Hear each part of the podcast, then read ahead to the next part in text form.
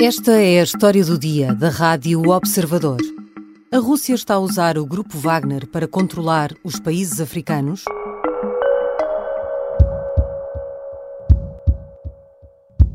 We begin with some breaking news coming in from Sudan, where we're getting reports of heavy gunfire across the capital. Começou como uma luta de poder entre duas fações militares e transformou-se no que agora estará mais perto de uma guerra civil. Em poucos dias, o conflito no Sudão já fez centenas de mortos e milhares de feridos e deslocados. No meio de um cessar-fogo nunca cumprido, surgiu uma voz que conhecemos sobretudo por causa da Ucrânia.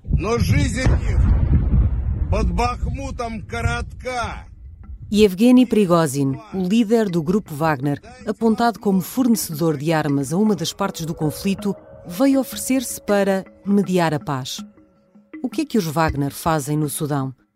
Que papel têm tido noutros países africanos instáveis, por vezes em plenos golpes de Estado?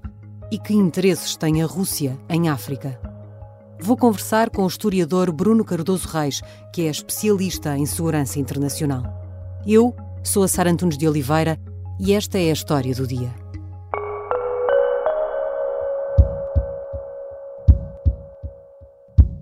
Bem-vindo, Bruno Cardoso Reis. Obrigado. O que é que o Grupo Wagner tem andado a fazer no Sudão? Bem, sabemos que eh, faz parte de uma estratégia africana mais ampla, mas é realmente interessante porque há vários relatórios, vários analistas que veem um pouco o Sudão uh, quase como o centro, digamos, o quartel-general da Wagner na, em África. Não, é? uh, não sei se isso será exatamente assim, se há esse nível de coordenação, uh, mas não há dúvida que é uma aposta importante já há vários anos, que corresponde também a uma aposta da própria Rússia no, no, no Sudão, até com uma possível, falou-se por exemplo em 2017, quando o Putin visitou o então presidente Omar al-Bashir, uma possibilidade de uma base, por exemplo, na, na zona de Porto Sudão, portanto ali no, no Mar Vermelho, Uh, e, uh, e, também sabemos que, de facto, está a dar uh, aconselhamento, treino, à partida, sobretudo esta força paramilitar, esta força de apoio rápido, que no fundo está agora a chocar, está a, a combater o, as forças regulares, o exército regular. No fundo, no Sudão nós temos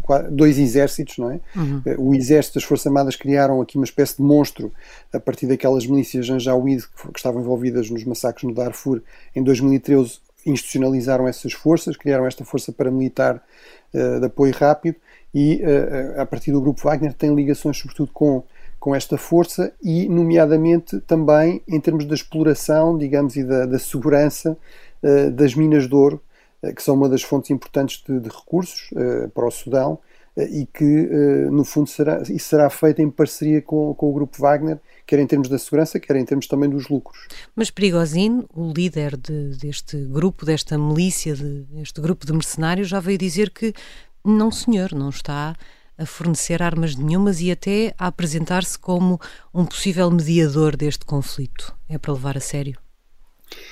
Eu acho que é significativo, ou seja, isso é realmente uma informação da agência TASS, portanto, da agência oficial russa. Uh, ele realmente uh, quer aparecer aqui como alguém que não está a tomar partido.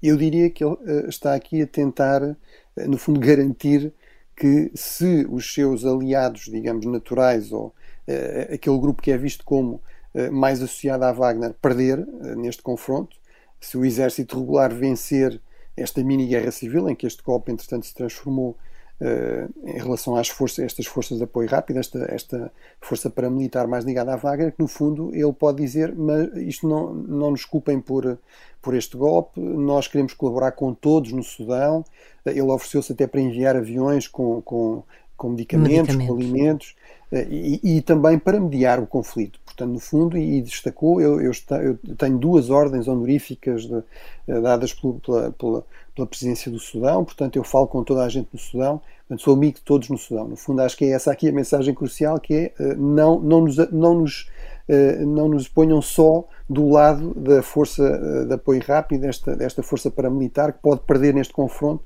Nós queremos continuar no Sudão, acho que aqui é a mensagem crucial, queremos continuar a ter boas relações com toda a gente no Sudão. A verdade é que este é um momento de afirmação, mais um para este grupo num momento de grande instabilidade num país. Isto é um padrão? Já vimos acontecer a mesma coisa com o grupo Wagner noutros países a atravessarem situações semelhantes?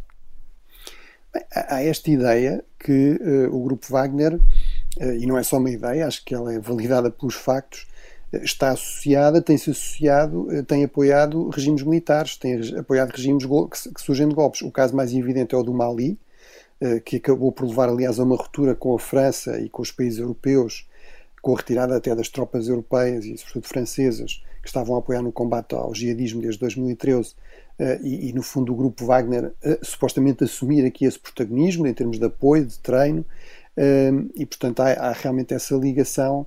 é uma das vantagens relativas da Rússia no contexto africano, que é dizer, nomeadamente a regimes mais autoritários, a regimes golpistas, a regimes militares, nós somos parceiros de confiança, nós não vos vamos colocar problemas direitos humanos, não vamos fazer pressão para haver eleições e haver um processo uh, democrático como os países ocidentais fazem. A nós o que nos interessa é boas relações, uh, exploração de recursos, uh, portanto, relações pragmáticas. E, e, portanto, no fundo, a Rússia aparece aqui como um parceiro muito interessante para esses regimes. Na República Centro-Africana, no, no Burkina Faso, Portanto, não é por acaso que, onde a presença hum, do grupo Wagner é mais forte, parece mais forte, mais consolidada, são países com, com este tipo de perfil, ou ainda na Líbia, onde uh, o grupo Wagner surge associado a um dos, ao, ao Marshal Haftar, não é? que é um dos, digamos, um dos senhores da guerra neste contexto da guerra civil uh, líbia, que aparece também como apresentando assim uma espécie de modelo autoritário de restauração de um regime autoritário na, na Líbia para, para reunificar o país, não é? Pela força. Portanto, é, há de facto aí um padrão. Uh, este, este grupo Wagner surge claramente associado a esses grupos. Isso não é exclusivo, por exemplo, eh, a certa altura, o governo moçambicano eh, também pediu a ajuda de mercenários do grupo Wagner para combater a ameaça terrorista jihadista eh, no norte de Moçambique, em Cabo hum, Delgado. Mais uma vez, num momento de dificuldade, não é? Num momento de dificuldade, aí não foi uma questão de golpe de Estado, foi, mas sim, portanto, claramente surge associado a conflitos armados, a golpes de Estado, a Estados frágeis, a Estados com, com legitimidade internacional mais questionável. O que parece acontecer é que o grupo Wagner ocupa um espaço vazio em momentos de dificuldade, de instabilidade política e militar. Isto significa que esses países sem recurso a algum outro país no Ocidente para terem a ajuda de que precisam, é natural que se virem para quem oferece essa mão? Bem, eu acho que aí precisamos ter algum cuidado. Acho que, de um modo geral, pode-se dizer que, sobretudo da parte dos Estados Unidos, houve um grande desinvestimento em África. Uh, e, e, quando há esse investimento ou essa atenção, é muito circunstancial, portanto, ora, ora há picos de interesse, ora há picos de desinteresse. Obviamente, todo o mandato do Presidente Trump, eh, ele fazia quase questão de eh, deixar claro o seu completo desinteresse e o seu completo desprezo por África. Portanto, isso objetivamente abre vazios de poder, vazios estratégicos que na política internacional nunca, nunca ficam vazios por muito tempo e, portanto, são ocupados por por competidores, são ocupados por rivais estratégicos. A China, eh, que aposta mais na, na, presença económica, mas é também uma presença cada vez mais forte em vários destes países. O caso da Rússia, sobretudo na dimensão militar e paramilitar, e, e, digamos destes grupos eh, de mercenários que oferecem alguma segurança ao, ao regime e à extração de recursos, muitas vezes dividindo lucros com, com as elites eh, elites corruptas locais. No caso da Europa, eu acho que é menos, é, é, menos justo talvez fazer essa crítica. Agora, a Europa tem este problema que é, tem uma, uma certa rigidez, tem uma rigidez crescente nas suas relações com, com estes países e com estes regimes. A própria França, que no fundo foi quase o pioneiro deste modelo de estabelecer relações com elites africanas, ignorando a questão dos direitos humanos, da natureza autoritária do regime, apostando na, na cooperação pragmática em termos económicos, cada vez mais por força da, da pressão da opinião pública francesa, por força da, da, pressão da opinião pública europeia e internacional, se foi afastando desse modelo, que era conhecido um pouco como o sistema FOCAR uhum. ou o sistema da França-Afrique. Uh, agora, a verdade é que na medida em que deixou de fazer isso e começa, no fundo, a colocar mais condições de governação democrática, de escrutínio, de combate à corrupção, uh, isso acaba por criar tensões muitas vezes com uh, atores locais, elites locais que querem eh, tomar o poder pela força, que querem garantir a extração de recursos, eh, que querem, no fundo, um regime mais autoritário. E, portanto, nesse aspecto, eu acho que também, no caso da Europa, se pode dizer que eh, essa rigidez, se calhar que nós achamos que está, que está bem, não é? mas objetivamente, fazendo aqui uma análise muito fria, cria algumas dificuldades nas relações com algumas elites africanas que preferem ter lá está, apostar em regimes mais autoritários e, portanto, nesse sentido, vem a Rússia e a China como parceiros mais fiáveis, como parceiros que não, não, não, não fazem questões difíceis, não colocam exigências difíceis em termos de democratização ou direitos humanos ou eleições. Já voltaremos à conversa com o Bruno Cardoso Reis, historiador e especialista em segurança internacional. Vamos tentar perceber o que é que o Grupo Wagner e a Rússia ganham a ocupar os espaços vazios em África. Ouviu Rádio Hoje? Ouvi a pipoca mais doce, a Ana Garcia Martins. Ouvi a Catarina Miranda. Ouvi o Manel Serrão. Ouvi o meu amigo Júlio Magalhães. Sim, ouvi o Paulo Ferreira. Já ouvi a Maria João Simões. Ouvi a voz incrível da Carla Jorge de Carvalho. Ouvi o José Manuel Fernandes. Ouvi a Helena Matos. Ouvi, claro, o Rui Ramos. Ouvi o João Miguel Tavares. Ouvi o Luís Aguiar com Raguia. Ouvi a Susana Peralta. Já ouvi o Jorge Fernandes. Ouvi o João Marcos de Almeida. Ouvi o Bruno Cardoso Reis. Ouvi o Carlos Filhais. Eu ouvi o Martim Sousa Tavares. Ouvi o Bruno Vieira Amaral. Ouvi o Eduardo Sá. Ouvi o Alberto Gonçalves. Ouvi o Gabriel Alves. Acabei de ouvir o Pedro Henrique. Se também já os ouviu, ouviu a Rádio Observador. Estamos de regresso à conversa com o historiador Bruno Cardoso Reis. Bruno, há, há um primeiro interesse imediato na, na, entrada do Grupo Wagner nestes momentos em determinados países, são os recursos naturais que estão, estão ali mesmo à mão. E o Grupo Wagner seguramente não ignora isso. Sim, pronto, nós aí temos também ter algum cuidado na análise e deixar claro que é evidente que os países ocidentais também têm interesses económicos em África. É evidente que, por exemplo, a França tem uma longa história de envolvimento das suas empresas petrolíferas, de mineração de urânio, etc., em vários destes, destes países eh, e, portanto, eh, eu não estou a dizer que só a Rússia ou que só a China é que tem essa agenda, digamos, eh, de, de, económica e de certo. extração de recursos minerais, não é? Mas não há dúvida que esse é um fator aqui muito importante, sobretudo na agenda do Grupo Wagner. E eu acho que aí, por exemplo, o desinteresse por Moçambique, o interesse pelo Sudão ou pela República Centro-Africana, ou mesmo pelo Mali, são reveladores desse ponto de vista, ou seja, o, o, Grupo Wagner está sobretudo interessado eh, nesta economia, eh, digamos, de pilhagem de recursos naturais fácil, não é? Portanto, não está interessada, ao contrário, e acho que é justo dizer até da própria China, enfim, que pode colocar outras questões em termos de sustentabilidade da dívida dos empréstimos chineses e tudo isso, mas a China, apesar de tudo, faz um investimento económico em termos de infraestruturas, etc. Aqui o Grupo Wagner está sobretudo interessado em controlar recursos que já estão, no fundo, a ser explorados, que são facilmente explorados, que não exigem grande infraestrutura ou que essa infraestrutura já está mais ou menos feita, de lucros rápidos e garantidos.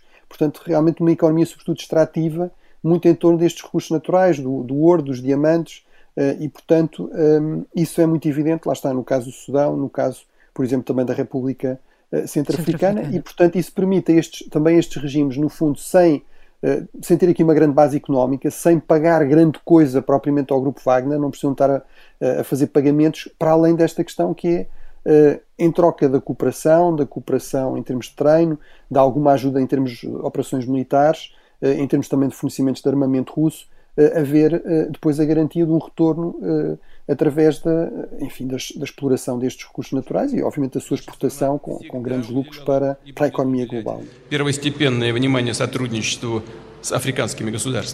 Mas haverá também um interesse maior, vá, político e diplomático. O que é que a Rússia ganha com este espaço que o Grupo Wagner continuamente tem ocupado nestes países? Bem, houve, houve, houve, anos, ou houve um período em que ainda se podia pôr em questão uh, até que ponto é que a Rússia realmente estava associada ao grupo Wagner. E, e, no fundo, uma das vantagens deste tipo de grupos é permitir, por, permitir, por exemplo, à Rússia dizer não, nós não estamos envolvidos, isto é uma questão privada, ou, uh, mas ficou muito evidente com a guerra da Ucrânia até que ponto é que há aqui o alinhamento entre o grupo Wagner e, de facto, as prioridades, do, nomeadamente do, do presidente Putin. Um, e, portanto, é, parece-me evidente que sim, ou seja, isto corresponde a uma agenda declarada, aliás, do presidente Putin, de uh, recuperar o estatuto, recuperar a influência russa depois do período da, do fim da Guerra Fria, portanto, no fundo, voltar a, a, estar presente em regiões como o Médio Oriente ou África, onde a União Soviética tinha estado muito presente, que depois, com uh, o colapso da União Soviética, com o fim da Guerra Fria, em muitos casos tinham sido, digamos, completamente abandonadas, até pelas limitações financeiras da Rússia e todos os problemas internos tinham sido basicamente abandonadas pela diplomacia russa, ou a Rússia pelo menos tinha se tornado muito irrelevante, e portanto havia de facto essa, essa, essa estratégia, essa prioridade estratégica declarada do presidente Putin, e ficou evidente que uma das formas de fazer isso a Rússia não tem assim tantas formas de fazer isso. A China tem muito mais, não é? Pode oferecer investimento, pode oferecer, uh, lá está, a construção de infraestruturas, uh, presença de empresas. A Rússia basicamente tem armamento, exportação de armamento, fornecimento de armamento, uh, tem eventualmente a presença de forças russas ou, onde isso não era tão conveniente ou tão importante, a presença destas forças irregulares, vamos dizer assim, deste, deste grupo de mercenários, que está associado depois a acordos económicos envolvendo empresas russas, acordos também de fornecimento de armamento russo. Portanto, é evidente que há aqui uma convergência e que, inclusive, se estende também à própria diplomacia, não é? Portanto, às relações uh, diplomáticas, a votações no Conselho, na, na, Assembleia Geral das Nações Unidas. E faz sentido esta ideia revelada por documentos secretos dos serviços de informações dos Estados Unidos, que foram revelados pelo Washington Post, da, da tentativa de criar uma espécie de confederação de países anti-Ocidente em África?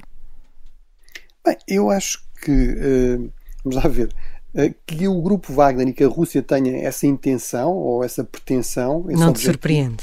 Isso parece-me, eh, exatamente, não me surpreende e parece-me claro, não é? Portanto, eh, o, ministro Lavrov, ainda agora nas Nações Unidas, enfim, nas visitas que faz à África ou à América Latina, que fez agora ao Brasil, à Nicarágua, etc., insiste sempre neste ponto. Eh, o Ocidente é hostil não só à Rússia, mas também aos países do Sul global. É, foi o grande explorador da história, enfim, fala do colonialismo, obviamente esquece o imperialismo do Império Russo, ou o imperialismo soviético, ou o novo imperialismo russo, mas enfim, portanto, ele claramente, eh, a diplomacia russa tem essa agenda. Eh, em termos dos países africanos, eu acho que uh, eles são muito pragmáticos, quer dizer, mesmo a própria junta militar do Mali Uh, ainda há uma semana ou duas estava a ouvir o, o Ministro dos Negócios Estrangeiros do, do, Mali a dizer: bem, nós, os franceses, uh, nós tivemos aqui umas tensões, mas se calhar voltamos outra vez a colaborar. Por nós estamos disponíveis a colaborar, certamente com a União Europeia, não, não estamos só uh, aqui alinhados com a Rússia. Portanto, os países africanos, a minha, a minha percepção é por razões até compreensíveis, de, de, facto grandes níveis de pobreza, grande necessidade de investimento, desenvolvimento de comércio, eh, no fundo, procuram boas relações com os Estados Unidos, como procuram com a China, não querem ser forçados a escolher, eles próprios têm dito isso. Eh, no final deste ano, em dezembro, eh, houve uma cimeira Estados Unidos-África muito reveladora, a segunda cimeira, no fundo, uma tentativa dos Estados Unidos de recuperar aqui o terreno perdido, e vários líderes africanos, vários presidentes africanos disseram: sim, senhora, nós queremos colaborar mais com os Estados Unidos, mas nós não queremos escolher entre os Estados Unidos e a Rússia, ou não queremos escolher entre os Estados Unidos e a China. Portanto, eu acho que esta ideia de que a Rússia, por causa do grupo Wagner, vai conseguir, no fundo, criar aqui uma grande coligação de países africanos eh, contra os Estados Unidos, que vão cortar laços com os Estados Unidos, cortar laços com, com a União Europeia, isso não parece já tão realista. Eventualmente, Estados mais isolados, eh, por exemplo, eh, ditaduras militares, Estados como a Eritreia, por exemplo, que é uma espécie de ditadura neo-stalinista já muito sancionada, com, com, que sofre de facto muitas pressões dos países ocidentais, Eventualmente, em alguns desses casos, eh, isso poderá acontecer, como acontece com a Nicarágua, com Cuba, eh, portanto, pode acontecer, ou com a Coreia do Norte, mas não me parece que isso seja passível de ser generalizado ao conjunto dos países eh, africanos. Acho que isso é um grau excessivo de ambição do grupo Wagner, portanto, isso não me parece muito realista. Obrigada, Bruno. Obrigado, eu.